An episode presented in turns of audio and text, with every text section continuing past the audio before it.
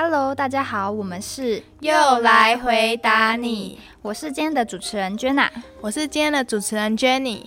那我们今天呢邀请了星星老师，然后他现在是一名幼儿园的老师。嗨，大家好，我是星星老师。好，那我们想要询问星星老师，我们发现零岁的宝宝他会有时候常常会自己在一个人在笑，那我们想要知道他到底在笑什么？那想要请星星老师来回答我们这样。那其实不问哪个文化背景，四到八周大的小孩就会开始笑了。即使这小孩出生啊是盲眼的宝宝，那这个时间点其实就会用微笑来回应大人的触碰跟说话。好，那其实这时候呢，就是被称为最单纯的微笑。那等到他们再大一点了之后呢，可以感受到外界的讯息的时候，才会有社交性的笑容。这时候他们可能就是因为听到了有趣的声音，然后有趣的事物，好，或是感受到舒服的东西味道而笑。后面呢，也可能会有因为情感的需求，小宝宝可能会因为感到开心、放松。而爱笑，社交互动的时候也是有可能会笑的。那像是被逗弄啊，或者是与人对视的时候，那也有可能是发现到了新鲜的事情，例如摸到自己的手了，在镜子中看见自己了，这时候也会觉得很有趣。总之，宝宝笑的原因很多，可能是感官刺激、情感需求、社交互动，或者是对新鲜事情的好奇所致。作为家长，要学会观察小孩的笑容。并试图的理解他们的情感需求与发展需求。好，那我们就进入第二题。我们想问的是，就是零岁的宝宝他很常就是会哭嘛，就可能在半夜三点啊，或是半夜几点，爸妈就要起来，因为宝宝就在哭了。那零岁的宝宝他到底在哭什么？可能爸爸妈妈才喂他喝完奶啊，然后尿布也换了，那还有可能有什么原因是会导致宝宝一直在哭呢？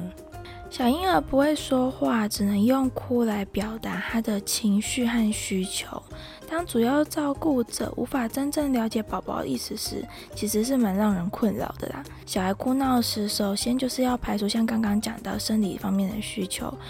包含肚子饿啊、尿不湿啊，是不是生病或者太冷或太热，然后身体有什么不适？真的还是一直哭的时候，就有可能是乳糖耐受性不佳。像有些小儿科的医生就会指出，因为小婴儿的肠道发育尚未不完全，然后加上乳糖的酵素不足，甚至对牛乳或者是母乳的那个乳糖耐受性不佳，所以呃，有些宝宝可能会对这些牛奶。啊，配方奶啊，然后的蛋白质过敏，那容易胀气、腹泻，甚至有血便。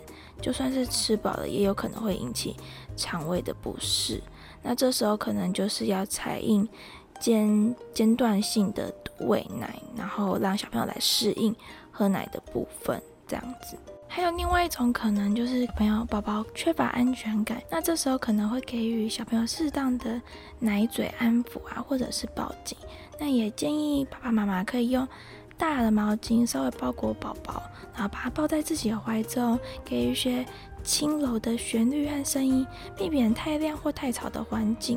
如果以上方法都无法止住他的哭闹不安的话，那有可能是真的宝宝身体不适。那还是会建议家长就是带小宝宝就医评估这样子。所以呢，我们了解到宝宝哭的原因有很多。那接下来我们想要问就是。嗯，宝宝他，我们常常会跟宝宝互动嘛，就可能哎跟他玩呐，或者是想要逗弄他，但是宝宝他常常会听到我们的声音，或者是看到我们的表情，却都没有给予回应。那这可能代表什么？是代表说他可能真的没有看到，或者是他不想要理我们吗？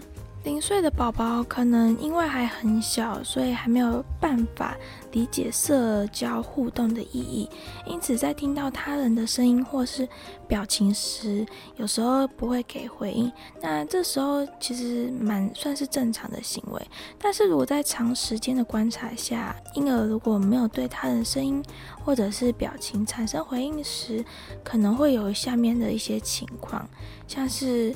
宝宝的听力可能有些问题，或者是发展上的问题，这些问题有可能会影响小宝宝对声音或者是表情的回应。有些宝宝需要更多的时间才可以理解理解社交的互动与意义。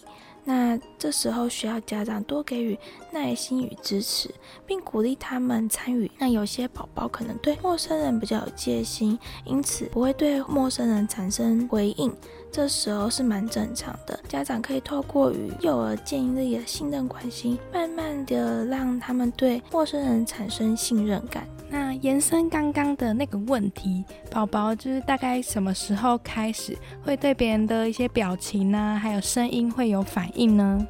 宝宝出生不久后就能对他人的面部表情、声音产生反应。那以下有不同年龄段的例子：出生后几周的宝宝，这时候的宝宝其实可以辨识他人的脸，并对人脸上的表情做出回应。例如，在看到妈妈微笑时，也会产生舒适平衡的情感。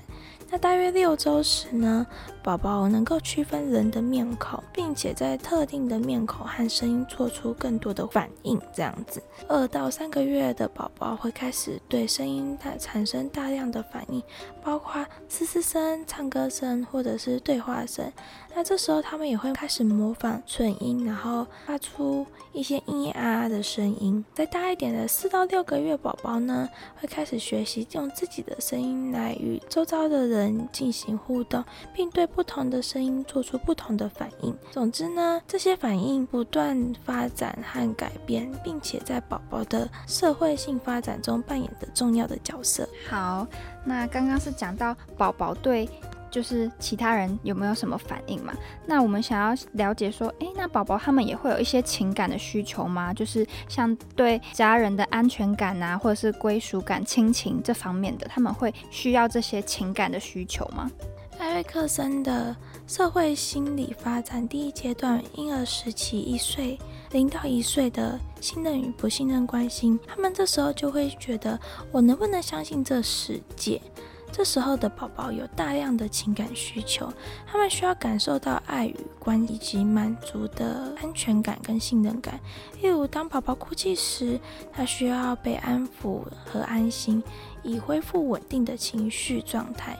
当父母与其他照顾者能够回应婴儿的需求，并提供适当的情感支持时，可以让宝宝感到安心、愉悦和满足。此外，婴儿也需建立情感联系互动，透过微笑、注视、身体的触碰等方式与他人进行互动。这些互动可以让婴儿建立对社会的认知和理解。并有助于情感与心理的发展。总之，情感需求是零岁宝宝最重要的发展之一。父母和照顾者可以透过回应与支持来满足宝宝的情感需求。好，那每个人呢都有自己不同的个性嘛？那我们就想知道啊，这宝宝他是如何是怎么样发展自己的个性的呢？我会觉得宝宝的个性是属于与生俱来的，因为每个人出生啊，个性基本上都不一样。那通常我们在就小朋友两个月的时候，可以观察出小朋友的特质。有些小朋友啊，就会特别的亲近人；那有些人就是会比较害羞，不敢去接触他人。快要一岁时，也会发展出不同的身体动作。遇到不同的情境呢，小朋友也会出现不同的反应。像是在托婴中心啊，有些宝宝会遇到比自己年纪小的宝宝，那还会去主动去轻轻拍拍对方，然后表现出照顾人的行为。但也有一些小朋友就是个性比较属于强势的，当人家拿走他的什么东西时，会出现攻击性的行为。如果真的要后天培养小朋友的性情或个个性的话，我会建议就是家长啊或者主要照顾者给予小朋友们就是多一点的。刺激就是像是选一些绘本啊，然后呃有关情绪方面啊、性格方面的绘本，还有一些就是让小朋友多选择画画，在画画的过程中呢，培养出不同的个性，这样子。哦，所以原来就是宝宝在小时就已经发展出他的个性，那当然爸爸妈妈也可以从一些后天的帮助帮助他们发展。所以人性本善跟人性本恶是天生的。那如果说我们以后要就是想要把他们导向什么方向的话，我们就是等他长大一点，然后再做出这些事情。好，那今天谢谢我们老师的帮我，今天谢谢老师给我们的回答。那我们这一集就到这边结束喽。来，谢谢大家，来什么来？谢谢大家，拜拜，拜拜，拜拜。